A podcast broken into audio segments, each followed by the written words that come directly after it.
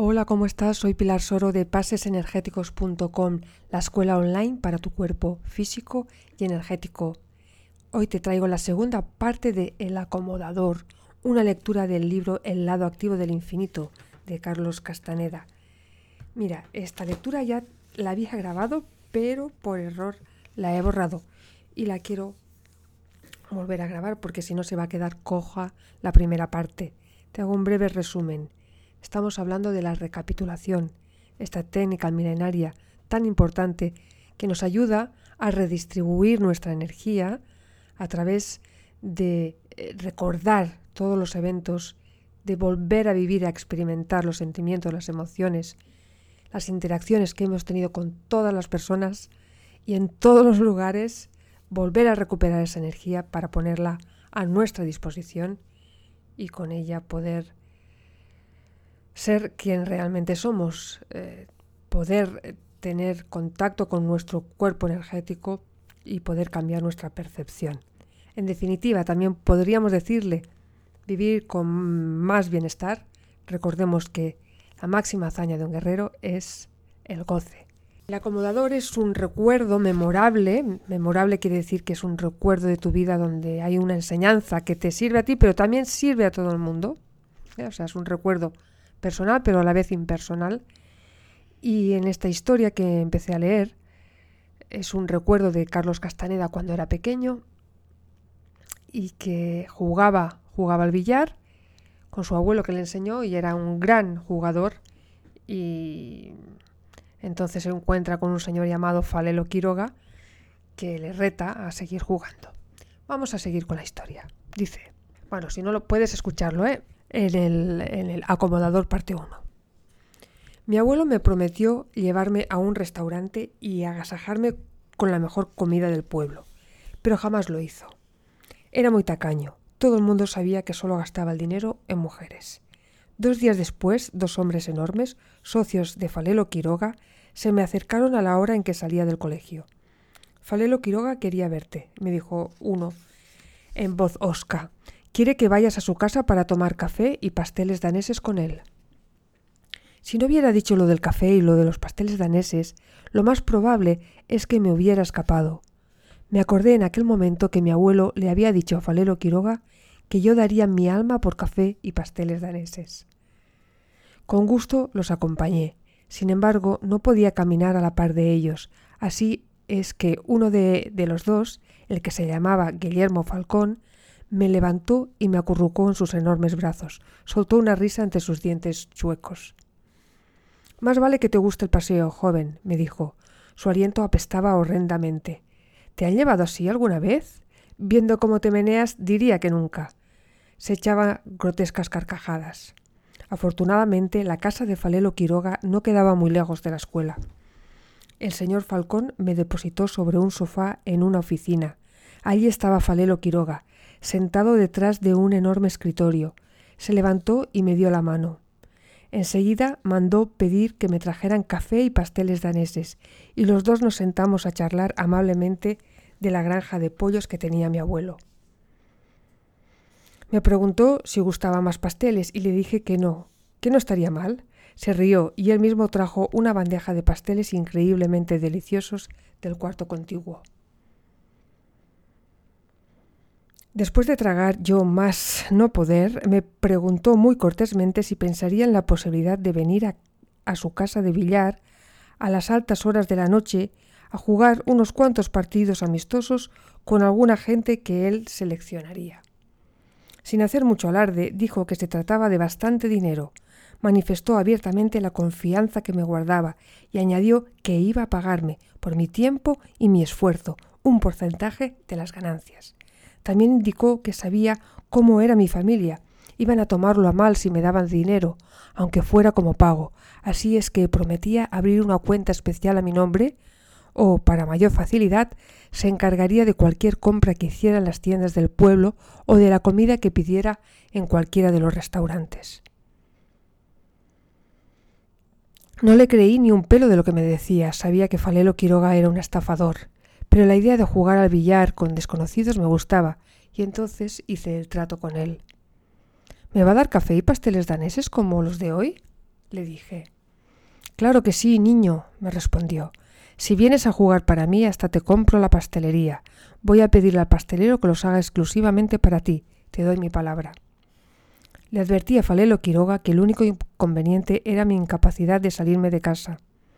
Tenía demasiadas tías que me vigilaban como halcones y además mi alcoba estaba en el primer piso. Eso no es problema, me aseguró Falelo Quiroga. Eres bastante pequeño. El señor Falcón te va a agarrar si tú saltas por la ventana a sus brazos. Es tan grande como una casa. Te recomiendo que te acuestes temprano esta noche.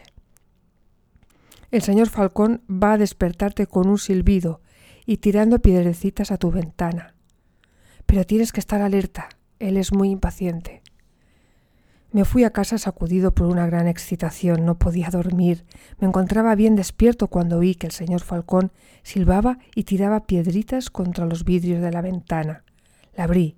El señor Falcón estaba justo debajo de mí, en la calle. Salta a mis brazos, chico, me dijo con voz contenida que trataba de modular en un fuerte susurro. Si no apuntas hacia mis brazos te voy a dejar caer y te vas a matar. Acuérdate, no me hagas correr en círculos, apunta a mis brazos, salta, salta.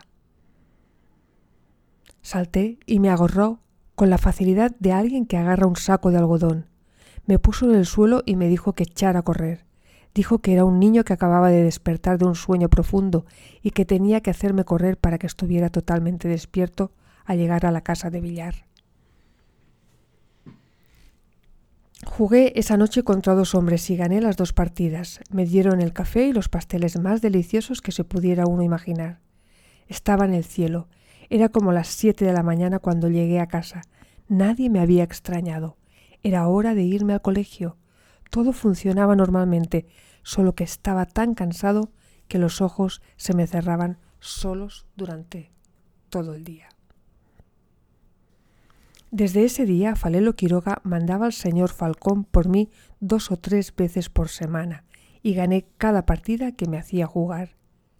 Y fiel a su promesa, él me pagaba todo lo que compraba, incluso las comidas en el restaurante chino que más me gustaba y donde iba a diario. A veces hasta invitaba a mis amigos y los mortificaba, porque salía corriendo y gritando del restaurante cuando cuando el mesero me traía la cuenta. Se asombraban de que nunca los, los llevaba a la policía por comer y no pagar la cuenta. Una prueba dura para mí fue que nunca había concedido, concebido el hecho de que tendría que contender con las esperanzas y las expectativas de toda la gente que apostaba a mi favor. La prueba de pruebas, sin embargo, se llevó a cabo cuando un jugador de primera de una ciudad vecina desafió a Falelo Quiroga apostando una gran cantidad. La noche de la partida era de malos auspicios. Mi abuelo se enfermó y no podía dormir. La familia entera estaba alborotada. Parecía que nadie iba a acostarse. Dudaba poder escaparme de mi alcoba, pero los silbidos y las piedritas del señor Falcón eran tan insistentes que corrí el riesgo y salté de la ventana a sus brazos. Parecía que todos los hombres del pueblo se habían reunido en la casa de billar. Caras angustiadas me rogaban que no perdiera. Algunos de los hombres me aseguraron abiertamente que habían apostado sus casas y todas sus pertenencias. Uno, medio bromeando, me dijo que había apostado a su mujer. Si esa noche no ganaba, resultaría cornudo o asesino. No me dijo específicamente si iba a matar a su mujer para no ser cornudo o iba a matarme a mí por perder la partida. Falelo Quiroga iba de un lado a otro. Había mandado traer un masajista para darme masaje. Quería que estuviera relajado. El masajista me puso toallas calientes en los brazos y en las muñecas y toallas frías sobre mi frente. Me puso los zapatos más cómodos y suavecitos, que jamás había usado. Tenía tacones duros, tipo militar, y soportes para el arco del peine para el arco del pie. Falelo Quiroga me visitó perdón, Falelo Quiroga me vistió con una boina para que no se me cayera el pelo a la cara y también me puso unos overoles con cinturón. La mitad de los que rodeaban la mesa de billar eran gente de otro pueblo. Me echaban miradas feroces, sentía que me querían muerto. Falelo Quiroga tiró una moneda para decidir quién iba primero. Mi adversario era brasileño de descendencia china, joven, de cara redonda, muy elegantón y lleno de confianza. Dio principio a la partida e hizo un número inconcebible de carambolas. Podía ver por el mal aspecto de la cara de Falelo Quiroga que estaba a punto de sufrir un ataque cardíaco, al igual que los otros que habían apostado por mí. Jugué muy bien esa noche y al aproximar el número de carambolas que había hecho el otro, la agitación de los que me apoyaban llegó a su apogeo. Falelo Quiroga era el más histérico. Le gritaba a todo el mundo, dando órdenes que abrieran las ventanas porque el humo de los cigarros no me dejaba respirar. Quería que el masajista me relajara los brazos y los hombros. Finalmente, les dije a todos que se callaran y, con gran prisa, hice las, las ocho carambolas que me faltaban para ganar. La euforia de los que habían apostado a mi favor era indescriptible. Yo era inconsciente de todo, pues ya era, ya era de mañana y tenían que llevarme a casa cuanto antes.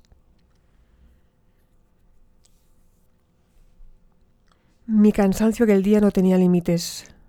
Muy atentamente, Falelo Quiroga no me mandó llamar durante una semana. Sin embargo, una tarde el señor Falcón me recogió del colegio y me llevó a la casa de billar. Falelo Quiroga me recibió con gran seriedad. Ni siquiera me ofreció café o pasteles daneses. Ordenó que nos dejaran solos y fue directamente al grano. Acercó su silla junto a mí. He depositado mucho dinero en el banco a tu nombre, me dijo con solemnidad. Soy fiel a mi promesa. Te doy mi palabra. Siempre te cuidaré. Tú lo sabes. Ahora, si haces lo que yo te digo, vas a hacer tanto dinero que no vas a trabajar un solo día de tu vida. Quiero que pierdas tu próxima partida por una carambola. Sé que lo puedes hacer, pero quiero que pierdas por solo un pelo. Cuanto más dramático, mejor. Estaba estupefacto. Todo esto me era incomprensible. Falero, Falelo Quiroga repitió su solicitud y me explicó, además, que iba a apostar de manera anónima todo lo que tenía contra mí y que este era el tino de nuestro nuevo trato. El señor Falcón te ha estado vigilando durante meses, me dijo. Lo único que debo decirte es que el señor Falcón usa toda su fuerza para protegerte, pero podría hacer lo contrario con la misma fuerza. La amenaza de Falelo Quiroga no pudo haber sido más evidente. Debió haber visto en mi cara el horror que sentí, porque se tranquilizó y se puso a reír. Oh, pero no te preocupes por esas cosas, me dijo tratando de tranquilizarme porque nosotros somos hermanos. Era la primera vez en mi vida que me encontraba en una situación insostenible. Quería escapar de Falelo Quiroga, el miedo que me había evocado, pero a la vez y con la misma fuerza quería quedarme. Quería la facilidad de comprar todo lo que quería en cualquier tienda y sobre todo la facilidad de poder comer en cualquier restaurante de mi gusto sin pagar. Pero nunca tuve que tomar una decisión. Inesperadamente, al menos para mí, mi abuelo se mudó a otro lugar muy lejos. Pareciera como si él sabía lo que pasaba, y entonces me mandaba allí antes que a los demás. Yo dudaba que él supiera lo que verdaderamente pasaba. Al parecer, el alejarme fue uno de sus usuales actos intuitivos. Esta es la historia, este es el recuerdo memorable y ahora la conversación con, con don Juan. El regreso de don Juan me sacó de mis recuerdos. Había perdido la noción del tiempo. Tendría que haber estado muerto de hambre, pero no. Estaba lleno de una energía nerviosa. Don Juan encendió una lámpara de petróleo y la colgó de un clavo sobre la pared. La tenue luz creaba extrañas sombras danzantes en el cuarto, Tuve que esperar a que mis ojos se ajustaran a la penumbra. Entré en un estado de profunda tristeza. Era un sentimiento extraño, indiferente, un anhelo que se extendía y que venía de esa penumbra, o quizá de la sensación de sentirme atrapado. Estaba tan cansado que quería irme, pero a la vez y con la misma fuerza quería quedarme. La voz de don Juan me trajo cierta mesura. Parece que él sabía la causa y la profundidad de mi confusión y adaptó su voz a la ocasión. La seriedad de su tono me ayudó a recobrar el dominio sobre algo que fácilmente podría haberse convertido en una reacción histérica a la fatiga y al estímulo mental. El recontar sucesos es mágico para los chamanes, dijo. No se trata simplemente de contar un cuento, es ver la tela sobre la que se basan los sucesos. Es por eso que el recuento es tan vasto y tan importante. Al pedírmelo, le conté a don Juan el suceso que había recordado. Qué apropiado, dijo con una risita de deleite. Lo único que puedo comentar es que los guerreros viajeros se tienen que dejar llevar van a donde los lleva el impulso. El poder de los guerreros viajeros es estar alerta para conseguir el máximo efecto con el mínimo impulso. Y sobre todo, su poder está en no interferir. Los sucesos tienen una fuerza, una gravedad propia, y los viajeros son simplemente viajeros. Todo lo que los rodea es sólo para sus ojos. De esta manera, los viajeros construyen el significado de cada situación, sin preguntar nunca cómo fue que pasó, así asá. Hoy recordaste un suceso que resume tu vida entera, continuó. Te enfrentas siempre con una situación que es la misma que nunca resolviste. Nunca tuviste que decidir si aceptabas o rechazabas el trato embustero de Falelo Quiroga. El infinito siempre nos pone en la terrible posición de tener que escoger. Yo. Queremos el infinito, pero a la vez queremos huir de él. Tú quieres decirme que me vaya al carajo, pero a la vez te sientes obligado a quedarte. Sería infinitamente más fácil para ti si simplemente estuvieses obligado a quedarte.